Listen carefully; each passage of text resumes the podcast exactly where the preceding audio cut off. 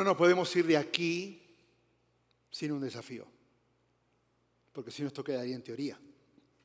Conmueve, pero no podemos cometer el error de quedarnos con, con, el, con, la, con el dolor y la preocupación, porque algo hay que hacer. Déjame darte unos datos, porque voy a ser muy breve, menos de 15 minutos que me quedan, porque ya es tarde. La población mundial actualmente es de 7.9 billones de personas. Ahí tengo un gráfico, espero que lo pasen. Y, ahí está la proyección de lo que se viene. Entonces ahí en el 2020 7.69, estamos en 7.9 billones. la Tierra está compuesta de 238 países con estructura, con gobierno, con política y muchos de ellos no son libres. Eh, aproximadamente hay un 32, un 33% de cristianos, de los cuales el 12% confiesa ser cristiano y el 20% de ese 32% no lo confiesa. Y, y, y escuchaste dato, cerca del 36% de la población mundial tiene la oportunidad de oír el Evangelio, pero permanecen no evangelizados a pesar de haber iglesias. Estados Unidos, el 7% de la población de todo Estados Unidos asiste regularmente una vez por mes a la iglesia. Y está al 2% de caer en la lista de países no alcanzados. Mira estos detalles y estos números que espero que te conmuevan, te impacten y te movilicen, porque al final de esta charla voy a hacer un desafío. 57.9 millones de personas mueren por año. Ese es el promedio. Ahora, e, escucha esta estadística. 158.857 mueren por día, de los cuales 60.000, 66.000 nunca escucharon del Evangelio. Por día. Eso implica, eso es el 41%. ¿Eso qué quiere decir? Que 6.619 personas mueren por hora, de las cuales 2.710 nunca escucharon el Evangelio. Eso quiere decir que 110 personas mueren cada minuto, de las cuales 45 se fueron al infierno. Aproximadamente 1.64 personas mueren por segundo y ese punto 64 no conoció a Jesús. Mientras estamos sentados disfrutando un buen servicio, esto está pasando ahora mismo.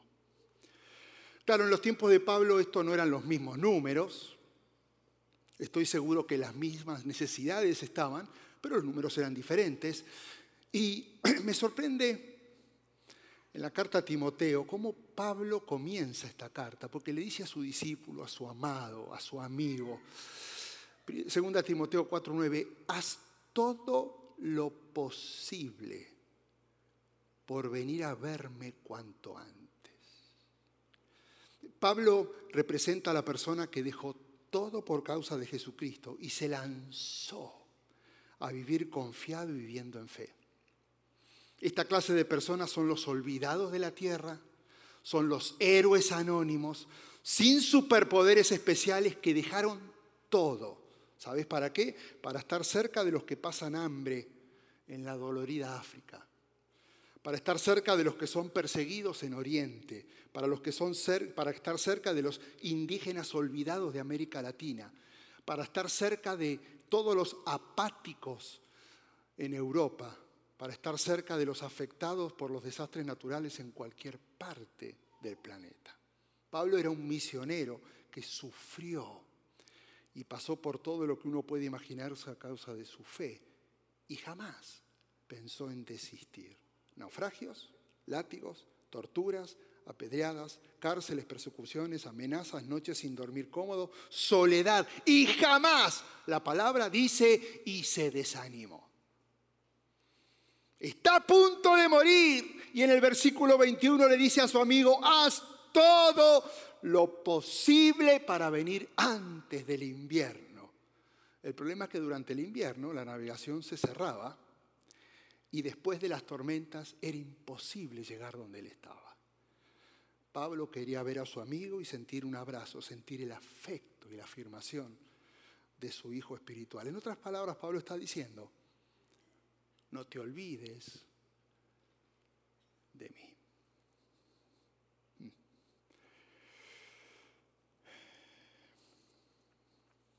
¿Será posible que uno pueda hacer oídos sordos a un clamor semejante? A un clamor que hoy también está sucediendo. El corazón de alguien que decide gastar la vida en el campo misionero tiene unas cualidades. Es un corazón que ama a Dios. No solo ama, sino que obedece sus mandamientos a pesar de las circunstancias, justo igual como lo explicó Jesús. El que tiene mis mandamientos y los guarda, ese es el que me ama. El corazón del misionero es un corazón que ama al hombre, como Jesús, que al ver las multitudes tuvo compasión de ellas porque estaban desamparadas y dispersas como ovejas que no tienen pastor. El corazón misionero es un corazón que ama la obra de Dios en el mundo lo mismo que Jesús le dijo a sus discípulos, la, mies es mucha, los obreros son pocos, rueguen pues al Señor de la mies que envíen, ¿qué? Obreros. La necesidad misionera no es una cosecha que sucede al azar y sin control alguno. Es una obra donde el misionero está trabajando y cuida ¿Por qué hacemos viajes misioneros en Champion Forest? ¿Por qué este, estas experiencias cortitas, donde hay muchas opciones, donde la idea es que te involucres? ¿Por qué la oportunidad a traer al pastor Alfredo de decir, jóvenes, qué oportunidad? Yo no estaba esa oportunidad, Ramón, vos tampoco cuando éramos jóvenes. Y de repente decir, dos años, váyanse los vamos a cuidar, no, se preocupen, todo lo que necesiten, simplemente vayan al terreno. Qué oportunidad para las familias, que de repente estás produciendo y produciendo y produciendo y te va bien, qué bueno. Y de repente la oportunidad de decir, ¿y si se toman un break? ¿Y si se van? Y tienen una experiencia a largo plazo. ¿Por qué todas estas opciones en Champion Forest? Porque Jesús es lo que le pidió a sus discípulos y lo que nos pide a nosotros. Porque el ir es parte vital de la visión de la iglesia. Porque la experiencia transcultural transforma la vida. Porque ver la necesidad frente a frente hace que valores lo que tengas. Porque mis ojos se abren a la necesidad y comienzo a ver lo que nunca vi en mi comunidad. En realidad, yo no puedo hacer nada por África, pero África hace demasiado por mí. Porque tomo conciencia del trabajo que hay fuera de la comodidad de la iglesia, porque mi corazón es conmovido y mis ojos se abren a que el Señor me llame al campo misionero. Hay un poco más de 200.000 misioneros evangélicos en el mundo y se necesitan por lo menos 1.5 mil millones de personas que necesitan ser alcanzadas y escuchar el Evangelio. Uno de cada cuatro. Y Dios te escogió. Como Champion Forest se hacen programas, se hacen opciones. Hay alternativas. Ahora lo que falta es gente. Gente que dé su tiempo, gente que arriesgue, gente que ponga su mirada en lo eterno, gente que no tenga miedo a incomodarse y no desista. La misa es mucha, pero falta gente.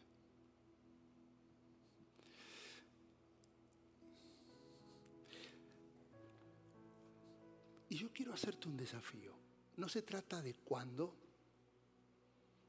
no se trata de cómo, ni ahora es relevante el dónde. Hoy el desafío es lo siguiente, ¿estás dispuesto?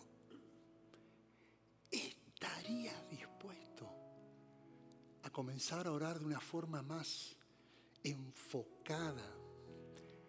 ¿Estarías dispuesto a comenzar a abrir tu mirada y decir, Señor,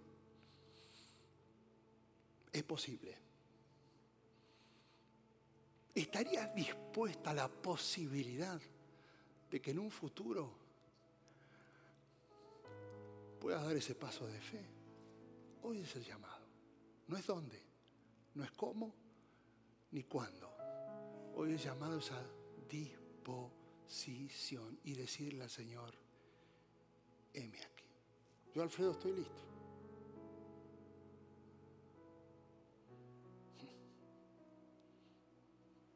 No sé cuántos años me quedan, pero quiero gastarlo bien.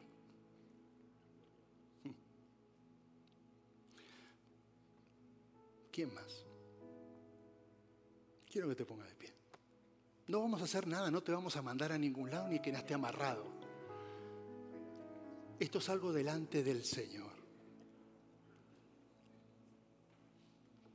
No importa la edad, ya estoy ruco yo también. No es la edad, porque Dios te va a usar. Ahora, ¿es fácil levantarse? Sí. Comienza a orar para que esto no sea una emoción. Esto sea real, porque sabes que Alfredo no giró, porque si él llega a girar la, mirada, va a notar todos los nombres. No se trata de eso. Dios te está mirando y está diciendo, ¿en serio estás dispuesto? Ahora deja que a su tiempo Él vaya diciendo el dónde, el cómo y el cuándo. Cierra tus ojitos, levanta tus manos. Y ahora vos con tus propias palabras. Esto, esto es tuyo, esto no soy yo.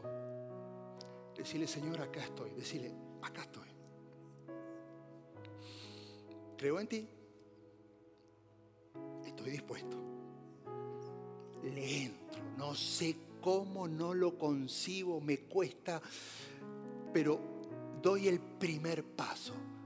Disposición a salir de la comodidad y a cumplir lo único que nos pediste, ser testigos. Ya lo estoy haciendo acá. Ahora estoy listo para ir un paso más allá. Padre, mira el corazón de cada una de estas personas. Sella en sus corazones esta decisión. Que no sea una más, sea una gran decisión. Que comiencen las conversaciones, la oración, la búsqueda para que vos confirmes. Porque esto es tu plan y tu diseño. Y tú los escogiste a todo este grupo. Todos los que están diciendo, heme aquí, para algo maravilloso. ¿Qué te parece si ahora adoramos al Señor? Gracias por participar del servicio a través del Internet. Esperamos que la experiencia de hoy haya alentado y desafiado su mente y corazón. En Champion Forest nos apasiona ayudar a las personas a conocer a Dios, a crecer en su relación con Él y con los demás, mientras todos como cristianos hacemos una diferencia en el mundo. Nos encantaría tener la oportunidad de hablar y orar con usted. Le invitamos a que ingrese a championforest.org diagonal conectar para que podamos estar en contacto. Y por supuesto, esperamos con ansias el momento de poderles saludar en persona en una de nuestras sedes. Que Dios le bendiga y tenga una semana llena de la presencia del Señor. Nos vemos pronto.